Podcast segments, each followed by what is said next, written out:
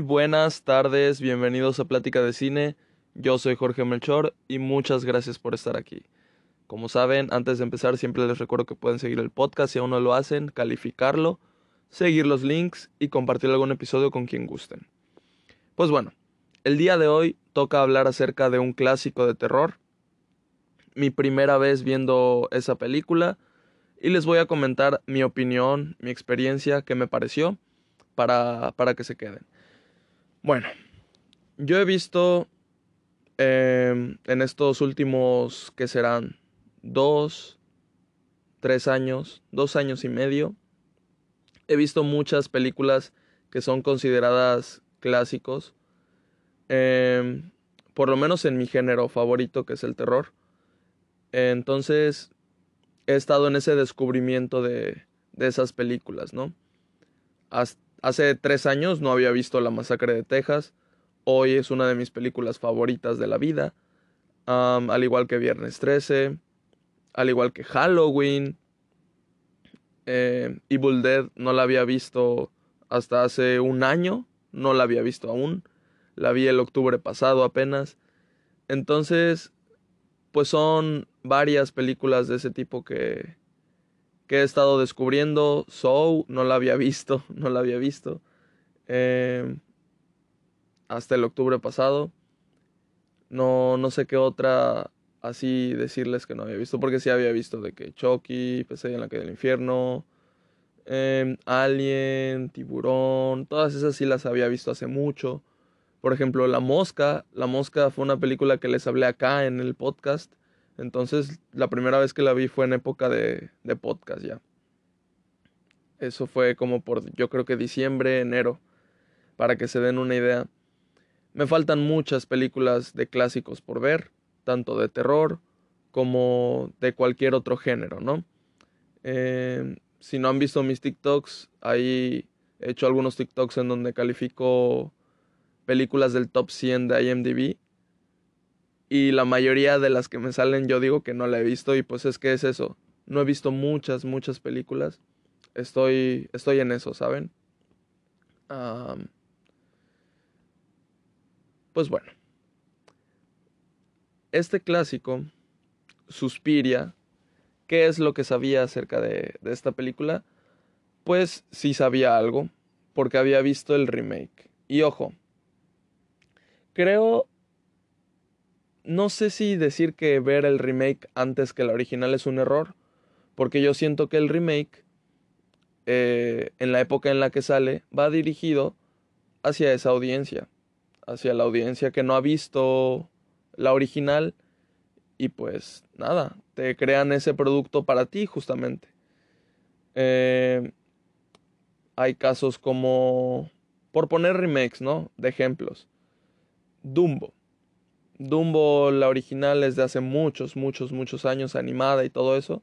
Y pues bueno, hay una versión nueva de Dumbo. Y pues esa le toca a los niños de esta época, ¿no? Crecen con esa película, ese es su Dumbo. Y está bien, o sea, está ambientada, está caracterizada, está construida para que sirva en esta época. Entonces yo creo que esos son los remakes. hay gente que dice, no, que arruinas mi infancia y tal. Y pues, pues no creo, o sea, tu infancia ya pasó hace tiempo, disfrutaste del producto que tuviste que disfrutar en ese momento. Si no quieres ver un remake, no lo veas y ya. Ni siquiera le está haciendo nada al producto original. No es como que se metan al producto original y lo vuelvan a editar, le metan cosas nuevas, lo cambien por completo y borren esa versión original de todos los lados. O sea, para nada es así. Por ejemplo, con, con Star Wars está cañón porque sí han modificado bastante de las películas viejas. Le han agregado cosas y yo creo que eso a mí no me gusta nada. Nada que, que cambien la película como fue originalmente. O sea, si la remasterizan y pues ahora se ve mucho mejor visualmente, eso no me molesta en lo absoluto. Pues la están mejorando y ya está. Pero agregarle cosas y así, eso eh, no me parece. Eso sí, sí es arruinar un, no, no arruinar, pero eso sí es modificar un producto de su forma original, ¿no? Ya es otro producto. Entonces, pues eso, hay, hay remakes que, como les digo, están dirigidos para una nueva audiencia, para un nuevo público, em, como por ejemplo el remake de Chucky. Siguen haciendo Chucky de, basándose en el canon desde la primera película, ¿no? Con esta serie que salió de Chucky me encantó. Pero fui al cine a ver el remake. O sea, antes de la serie fue el remake, dos años o tres años antes. El remake es del 19, la serie es del 21. Dos años antes fue el remake, lo fui a ver al cine, me gustó mucho. O sea, claramente no iba a ser mi Chucky porque es un remake, lo están rehaciendo. Es otra versión.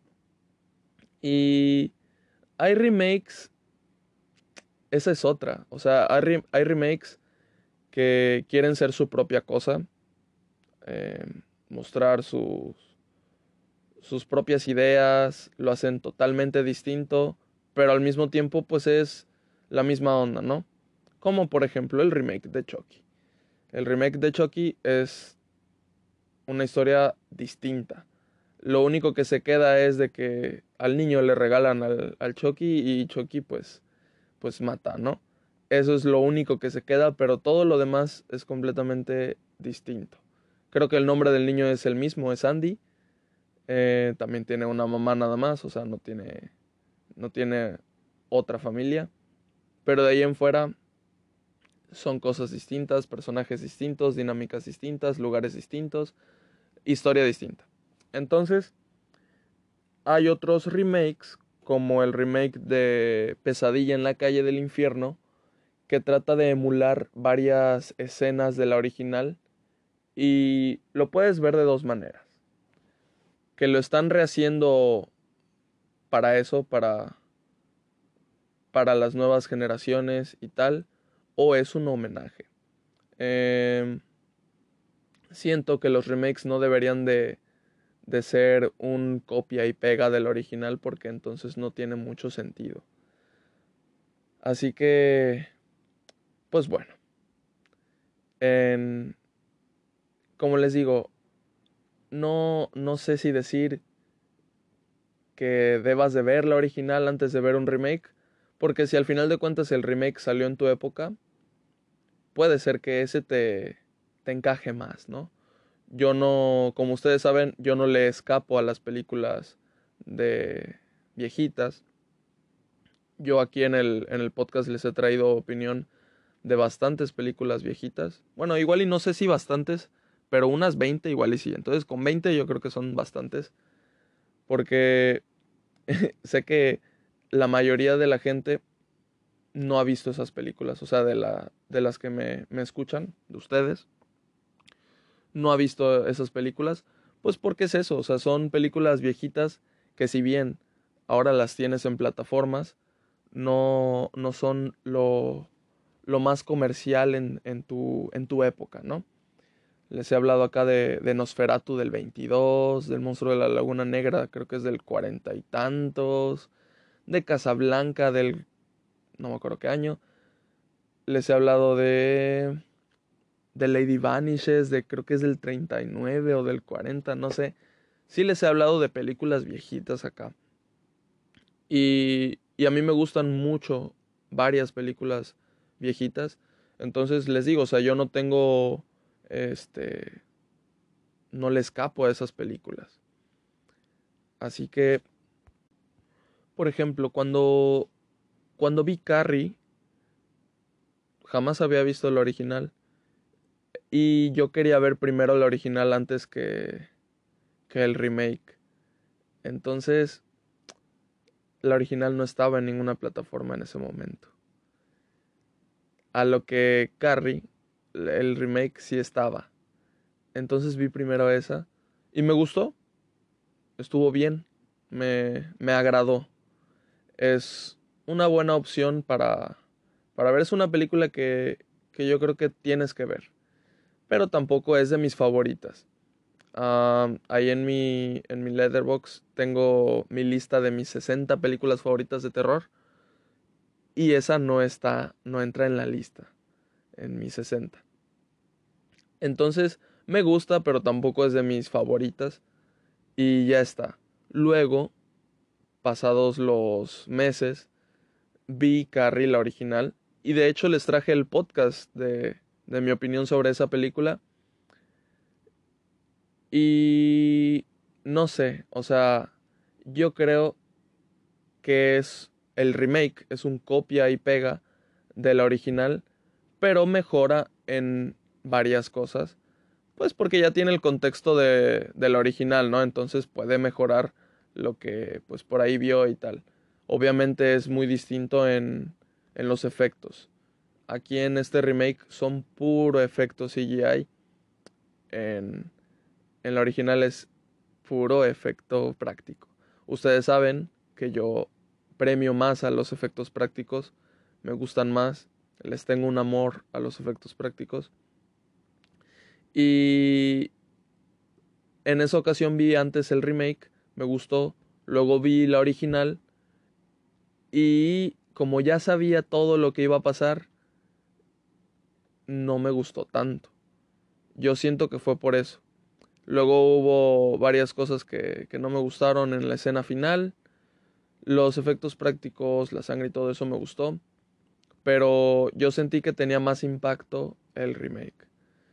Eh, lo que más me gustó del remake fue que la relación que tenía Carrie con su mamá era estupendamente espeluznante y aterrorizante. Eh, eso funcionó demasiado bien para mí en el remake. Yo le tenía miedo cuando la mamá interactuaba con Carrie. Aquí en la original no es así. O sea, está la misma intención, pero no siento que, que lo puedan este, transmitir, ¿no? Así que, pues eso, al final de cuentas, no sé si fue contraproducente ver primero el remake si veía la original primero, igual y me iba a gustar la original más. de todos modos, ninguna de las dos es de mis películas favoritas de terror. Pero pues así, así les digo. Así les digo. Igual y si veía el remake de Chucky antes que la original, igual y me gustaba más el remake. Quién sabe. nunca lo sabremos. Pero, pues, este es un caso parecido me acuerdo que yo vi este Suspiria. Creo que fue Alexandro el que me recomendó Suspiria. Y eso, o sea, Suspiria, el, el, remake, fue la que vi. Y esa sí la vi hace varios años. Yo creo que la peli es del 2018 y creo que la vi en 2019. Él me recomendó que viera Suspiria. Y estaba Suspiria, la original en Amazon. Y Suspiria, el remake, que es original de Amazon, pues estaba en Amazon. Entonces le dije, pero ¿cuál veo? Y me dice, cualquiera. y es como de, creo que fue, creo que me dijo cualquiera. Entonces puse el remake. Puse el remake y me gustó. Em, es una película que ahorita me dieron muchas, muchas ganas de volverla a ver para ver qué tanto funciona, porque hay muchas cosas que no me acuerdo. Pero, pero eso, o sea, me gustó en su momento creo que le puse cuatro estrellas y media. Y, y ahorita se lo cambié. O sea, ahorita que puse la calificación de Suspiria la original, fui a ver que cuánto le había puesto a Suspiria el remake. Creo que le puse cuatro y media y se lo bajé a cuatro. Porque de lo que yo recuerdo, no creo que haya sido cuatro y media una calificación que, que, se, que se merezca. O sea, para mí, pues. Entonces, eh, me gustó cuando la vi. Es una película lenta que se va construyendo muy bien. Creo que es 2 horas 20 lo que dura. Y, y eso, o sea, los mensajes, el, el secreto, todo es muy, muy sutil. Y todo se va construyendo de una forma excelente para ese gran final. Y, nada, o sea, todo lo que querían construir en esa película, para mí lo lograron muy, muy bien. Es una película sólida en lo que quiere ser. Bueno, ahora con toda esta onda que traigo viendo películas de terror y justo que acabo de ver el bebé de Rosemary, me dieron ganas de ver otra película de brujas. Esta es una película de brujas. Em, entonces dije, pues va, eh, el remake, a ver qué tal. yo dije, va a ser muy superior, estoy seguro que, que el remake está original. Creo que había dicho que, que vi el remake, no, vi, vi la original, ahorita. Entonces, iba con esas expectativas de que no sabía qué tan diferente iba a ser. Yo sentía que iba a ser lo mismo. O sea, el remake más bien es lo mismo que el original, pero pues yo vi primero el remake. Yo sentía que el original iba a ser lo mismo, pero que visualmente iba a ser más bonita. Porque, pues cuando se comparte esta película hay frames con colores muy vistosos y se ve estéticamente muy, muy bonita. Entonces, pues nada, a ver qué tal. Y aparte la película era de una hora y media. Creo, una hora y media una hora cuarenta, algo así es la película. Así que, pues nada, me aventé a verla. ¿Qué fue lo que pasó? no me gustó en lo absoluto. Y pues aquí es cuando, cuando me siento mal, ¿no? Porque siendo un clásico en el género que me gusta mucho, pues yo creo que a la mayoría de gente le fascina. Vi las calificaciones en Leatherbox, la mayoría son 5 estrellas. Y pues nada, o sea, para mí yo le puse 3 estrellas. Pero yo creo que es un 2 estrellas y media en, en mi gusto, ¿no? Porque como les digo, ahorita les acabo de decir, no me gustó. Así que cuando tiene 3 estrellas le pongo a una película es porque se me hizo una buena película, me gustó, pero pues no es para mí.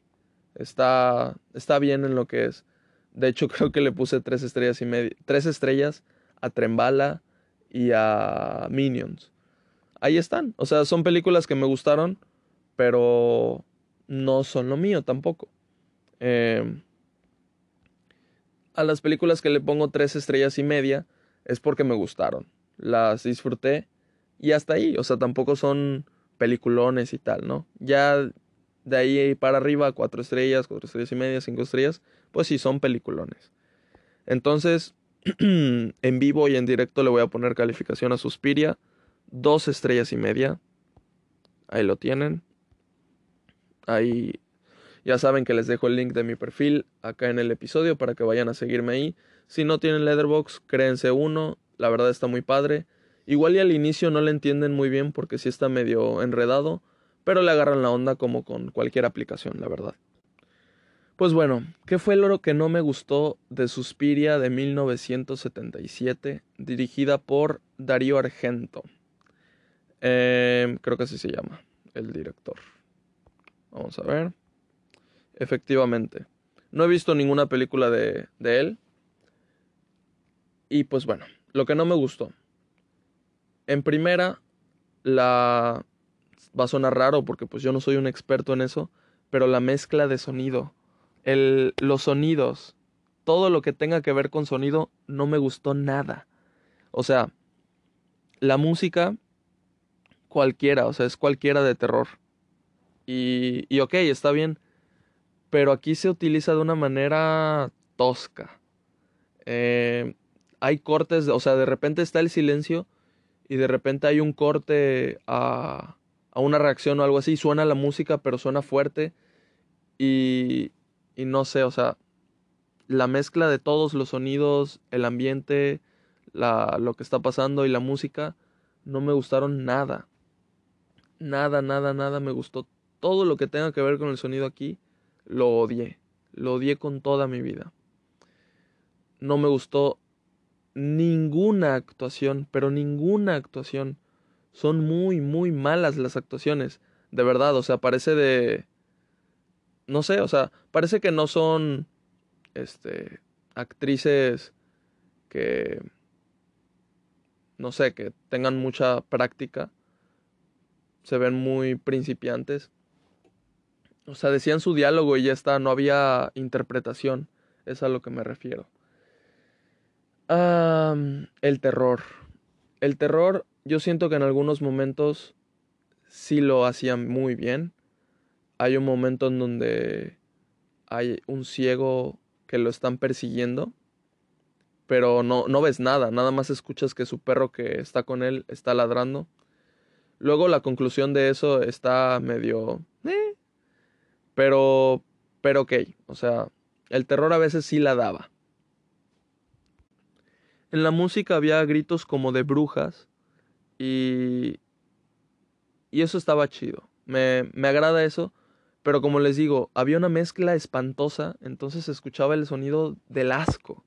Del asco, de verdad. No, no lo estaba disfrutando. Luego, hay hay partes en donde no sabes cuál es el tono de la película, si, si es comedia o no, porque hay un, hay un personaje que de repente hace como chistes y bueno, en la película hay comedia involuntaria, pero es por los efectos. Los efectos son muy muy básicos, ¿entienden? O sea, todos son efectos prácticos, lo cual ustedes saben que a mí me encantan los efectos prácticos. Eh, si han visto mi, mi cortometraje Ojos Negros, voy a spoilear. Si no lo han visto, vayan a verlo, está en mi canal de YouTube. Aquí creo que, creo que desde el inicio he dejado el link de YouTube acá. Entonces si quieren verlo, véanlo, regresen. ¿Ya regresaron? Bueno hay una escena donde yo aplasto una cabeza simulando que es mi cabeza, ¿no? Y pues claramente es una máscara y le metí catsup, bolitas de unicel y todo eso, puro efecto práctico, ¿no? Puras cosas reales que se pueden tocar, pero pues no es mi cabeza. Aquí es así y se nota justamente como en mi cortometraje que se nota asquerosamente falso. Aquí también, o sea, aquí se nota asquerosísimamente falso. De hecho, la sangre se nota que es una pintura toda asquerosa. es muy, muy gracioso todos estos efectos. Y los efectos prácticos suelen ser graciosos, o sea, no risa de que jajaja, ja, ja, qué asco tu efecto, ¿no? O sea, risa de, de qué chido que lo hicieron así el efecto, o sea, práctico. Pero hay efectos prácticos que funcionan y otros que no. Otros que de repente dices, eh, pues X, la verdad. Por ejemplo, hay uno en Viernes 13, alerta de spoiler, en donde al final le golpean a la, a la mamá de Jason. La golpean creo, creo que con un bate y eso es fuerza suficiente para quitarle la cabeza de un golpe. Y entonces, bueno, es un efecto práctico. Se, se nota gracioso, pero va, o sea, funcionó en la historia pero luego, luego está gracioso, ¿no? Y, y están chidos, o sea, hay una, hay una esencia muy bonita en los efectos prácticos. Entonces, aquí hay efectos prácticos por doquier. Hay una escena muy, muy padre, eh, más o menos al inicio de la película, que esa yo creo que fue la que más me gustó. Pero de ahí en fuera, nada. Hay una, hay una, perdón. Hay una en donde hagan de cuenta que cayeron unos cristales del techo y entonces esos cristales le, le cayó a, a, una chava que estaba ahí. Entonces se ve el cuerpo de la chava y la cara de, la chava, pero hay un cristal que está enterrado a la mitad de la cara de, de la chava y se ve muy, muy, muy real. O sea, se ve como que sí está enterrado, ¿no? Pero sabes que no, o sea, sabes que no es así. Entonces, eso es, ese está muy, muy padre. Pero les digo, luego hay otros donde se ve falsísimo y te da un poquito de risa. Entonces, el terror me funcionó en muy pocas veces, la mayoría no. Los efectos prácticos me funcionaron a veces, a veces no. La música la odié visualmente. Visualmente la película es hermosa. Ahí está. ¿Tiene sentido visualmente? visualmente no tiene ningún sentido alguno. Cero sentido. Y aquí es, aquí es esto, o sea, yo creo que para tú generar una escena que, que, quieres a propósito, que sea visualmente bonita, con colores que pues sabes que no irían en la vida real, ¿sabes? O, o sea, una escena con mucha luz, por poner un ejemplo, rosa, con mucha luz, este, morada, verde y, cosas así, yo creo que necesitas una buena justificación. No puedes de repente nada más iluminar el cuarto de morado porque sí.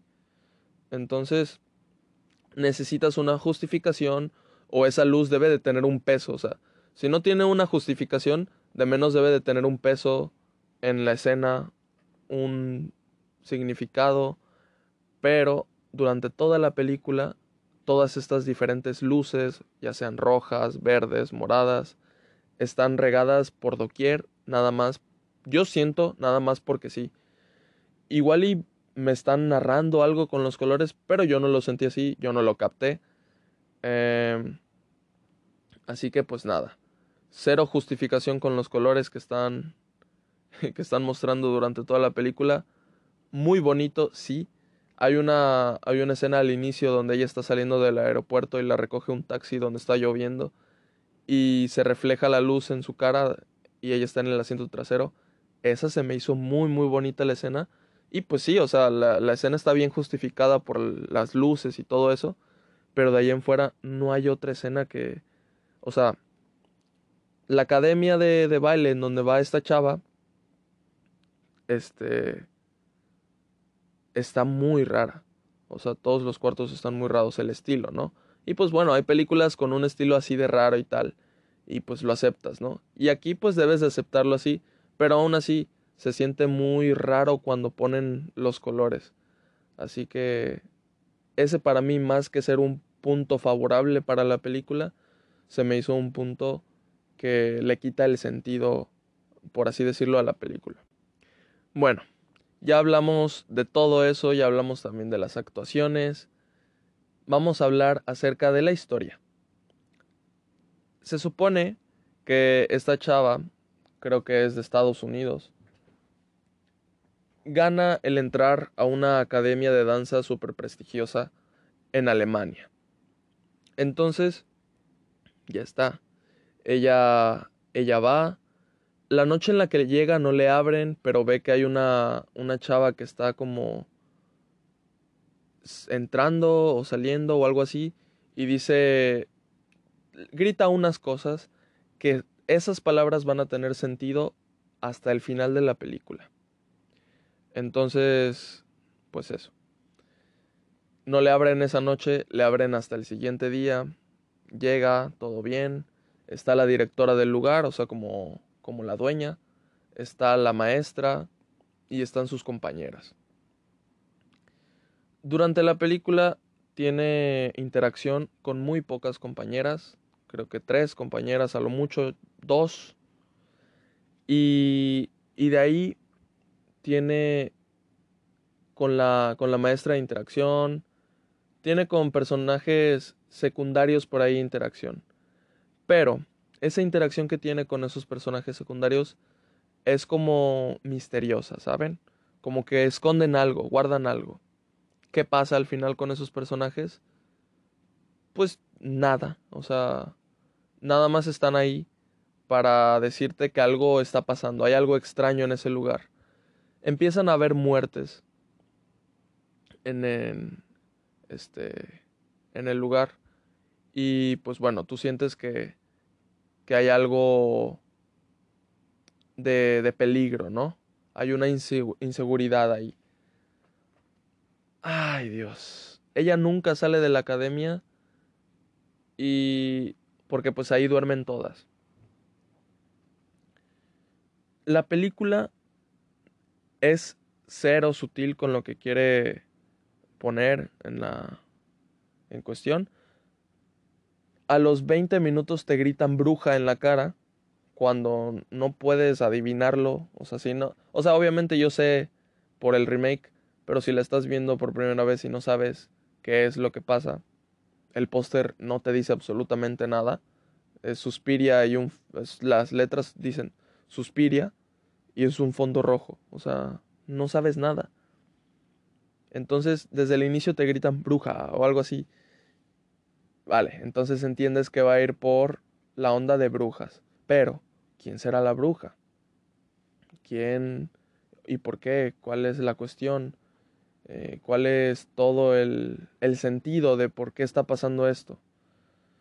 Hay una parte en donde la, la chava, la protagonista, es que no me acuerdo de, del nombre, hay una parte en donde ella como que conecta todo y entiende que son, que se trata de brujas y va con un señor a preguntarle que le dé información y el señor le da información de brujas y tal y todo eso. Pero todo está tan anticlimático, todo está tan poco construido. Ese ya es casi el final de la película. Y cuando llega el final, la gran revelación, ella está caminando por todo el lugar, se acuerda de lo que escuchó al inicio y eso es lo que le hace a ella encontrar la puerta secreta en donde están reunidas las brujas. Y solo se ven, creo que cuatro personajes que son, que tienen que ver con esto de la bruja y todo esto. Y luego ella se mete a un cuarto para escaparse y en ese cuarto estaba la, la bruja eh, suprema, ¿no? es que no sé cómo decirlo, o sea, la bruja en sí, porque las otras no siguen igual, nada más como que estaban este, coludidas con, con la bruja. Y tiene una batalla final contra la bruja, ah, se escapa, incendia la academia y ahí se acaba la película. Es horrible, es horrible todo lo... No sé, no me gustó nada la película. Eh, no la odié, pero sí fue, fue una decepción, porque aquí les va yo estaba viendo la película poniendo la atención, mucha atención, porque, o sea, era, no era nada sutil en las cosas, en la onda esta de las brujas, pero al mismo tiempo, pues, había muchas escenas en donde solo te mostraban a la protagonista caminando y tal, y eran muy, muy largas las escenas, entonces, bueno, algo me quieren decir, Así que, pues estaba intentando poner la mayor de las atenciones, ¿no?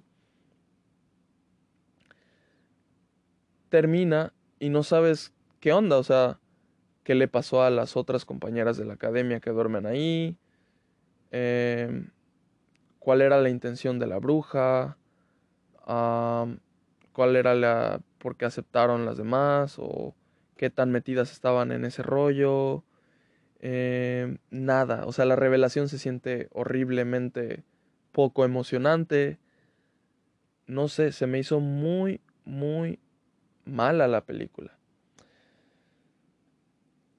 Yo creo que es por la onda del remake. En el remake dura 40 minutos más la película. Em, es mucho más sutil. Las actuaciones son muy, muy buenas. Y la danza tiene algo que ver con toda esta onda de las brujas, cosa que aquí no tiene nada que ver. O sea, está en una escuela de danza, pero eso X. O sea, hay una escena en donde bailan y ya. En la otra, en el remake, todo se basa en, en la danza. Todo tiene que ver. Y hay mucha, mucha historia detrás. Construyen muy bien a los personajes, sus, sus motivaciones. Em, hay una historia ahí como de tres brujas y todo eso. Y toda la academia lo sabía, absolutamente toda. Entonces la revelación es, es buenísima. El final es buenísimo. Aquí el final, en la original, se siente muy, muy X. O sea, después de chutarme toda esa película que la verdad no estaba disfrutando, estaba así como de, ok, el final va a ser el bueno. La gran revelación cuando el personaje se, vea todo. La revelación es horrible, no hay emoción, no me gustó nada. Al contrario del remake, que, que lo manejan muy, muy bien, lo construyen todo de una manera perfecta y el final te dura media hora. Y, y la verdad está muy, muy buena cómo está construida el remake nada, yo, yo siento que le favorece mucho al remake tener pues ese antecedente y aparte tener todos los recursos que se tiene en esta época. Entonces lo práctico que hacen en el remake se ve muy padre. Aquí como les digo, y en el remake el color es todo lo contrario, o sea, los colores en el remake son opacos, son apagados. Y, y ok, eso le da su propia identidad al remake. Cosa que aquí, como les digo, son muy coloridos, muchos colores, muchos frames, así que quieren ser bonitos, pero hasta ahí. Entonces en ese aspecto se me hace pretenciosa, porque no tiene una justificación alguna, por lo menos yo no la encontré. me gustaría, yo creo que después de esto voy a buscar si hay alguna opinión en video de alguien que, que opine lo contrario a mí, que le haya parecido una obra maestra Suspiria, la original, porque pues quiero saber por qué. Quiero saber qué le encontró, qué otro significado le, encontró, algo escondido, que le haya encontrado sentido a todo lo que yo no le encontré sentido. Entonces, la verdad eso me gustaría mucho. Pero, pero pues fue eso. La película no me gustó. No, no siento que sea una película de media estrella, le puse dos estrellas y media. Eh, porque hay cosas buenas. Ah, hay cosas buenas en la película, ya se los dije aquí. Ya les dije todo lo que me pareció bueno, ya les dije todo lo que me pareció mal, lo, lo que no me gustó, pues. Y, y pues eso. En el remake, este, la actriz que es la misma de 50 sombras de Grey, o sea, para que lo ubiquen, porque pues yo no he visto 50 sombras de Grey, pero es esa actriz, la, la protagonista del remake, lo hace fenomenal. Aparte también aparece Mia Goth. Entonces el remake se me hace superior a la original. Em, y pues bueno, cada una tiene su época. O sea, la original es del 77. Em, probablemente sus intenciones eran... La, la película se nota que es muy independiente. O sea, de verdad. Por las actuaciones, por los sets, se notan de que son papel. se notan muy, muy barato todo. Y pues bueno, o sea, esa es su esencia, los colores, todo lo que querían poner en escena, los efectos prácticos, que al final lo que estaba pasando era porque eran brujas, pero más bien se nota como un pretexto nada más para que pase todo lo que estaba pasando en una escuela de danza. Y, y ya está. Eso es el, la original para mí. Y el remake es otra cosa completamente. Este, se construye bien, sutil, personajes bien planificados, bien actuada, una conclusión muy padre. Entonces, y aparte la música de, del, remake me gusta mucho. Y pues ya, esa sería mi opinión de mi primera vez viendo el clásico de terror Suspiria. fui muy negativo acá, pero pues esa fue mi opinión. Eh, ya tenía mucho tiempo que no decía algo así, que no traía un episodio específicamente para hablar mal de una película. Eh, no me acuerdo cuándo fue la última vez. De todas las películas que les traigo a veces digo cosas malas. Siempre este, intento encontrar las cosas malas y las cosas buenas, como aquí en este también. Entre todas las cosas malas que, bueno, las que no me gustaron, les dije también las que se me hicieron buenas. Y, pues es eso. Luego también les he, les he, dicho de películas que no me gustan, eh, pero no les he dedicado un, un, episodio, ¿no? Así que, pues bueno, ya tocaba un episodio hablando, echándole mierda a una película. pero, pero pues es eso. eso. Esa fue mi experiencia. Aquí tienen mi opinión. así que pues eso. Yo no voy a estar compartiendo de que, uy, qué bonita suspiria la original porque, o sea, sí, visualmente es bonita, pero mm, para mí no, no está bien justificada. Y, y, no me gustó. Así que, pues nada. Yo, yo siento que le voy a llamar al, a este episodio como le hice con, con Carrie, ¿no? Cuando vi Carrie, este, se supone que iba a hablar de la original de Carrie y, o, de la, o del remake, no me acuerdo cuál. Pero terminé comparando a las dos a cada rato, entonces al capítulo, al episodio le llamé este, Carrie del 76 contra Carrie del 2013. No sé si dije bien los años, pero algo así era, ¿no? Entonces igual ya esta le llamo así, Suspiria del 77 contra Suspiria del 18. Y, y ya está. Porque, porque sí las estuve comparando y, y pues las estuve comparando por hacer referencia entre lo que me pareció mejor y lo que no me gustó. Pero, pero pues bueno. Yo creo que es un poco imposible comparar, imposible no comparar, siendo que son remake contra original, ¿no? Em, y sí tienen mucho que ver. Luego, como les digo, una quiso ser otra cosa, el remake quiso ser también su propia cosa, lo cual se agradece, se agradece que no sea un copia y pega. Y pues nada, aquí yo les dije cuál fue la que fue más para mí. Ah, para otra persona le puede encajar más la original y, y está bien. Así que muchas, muchas gracias por escuchar este episodio. Espero lo hayan disfrutado de igual manera que lo disfruté yo. La verdad es que lo disfruté mucho, así que muchas gracias por, por escucharme y por compartir el podcast. Se los agradezco demasiado. Bye.